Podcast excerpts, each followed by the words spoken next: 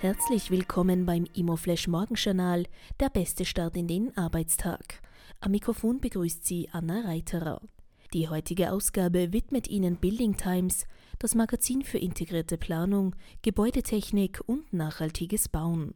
Heute ist Mittwoch, der 19. Jänner, und das sind die Schlagzeilen. Dorniden-Gruppe mit neuer Gesellschaftsstruktur.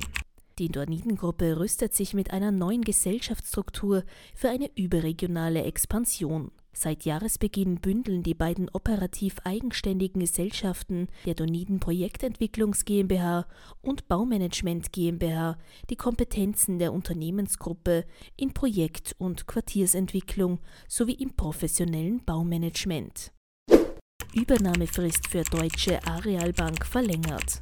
Die drei Finanzinvestoren Advent, Centerbridge und CPPIB haben für die Übernahme des Immobilienfinanziers Arealbank weitere zwei Wochen Zeit gewonnen. Das Bieterkonsortium senkte am Dienstag die Annahmeschwelle für das 1,74 Milliarden Euro schwere Angebot auf 60 von 70 Prozent.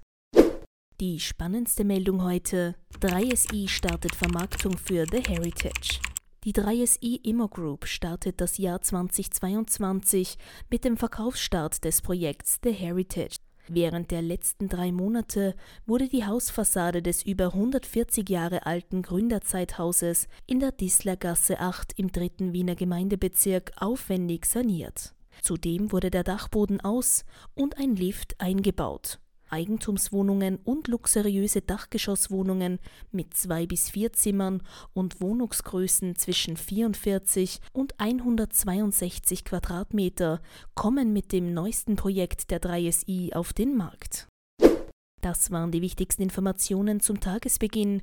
Mehr dazu und was die Branche heute sonst noch bewegen wird, erfahren Sie wie gewohnt ab 14 Uhr auf www.imoflash.at.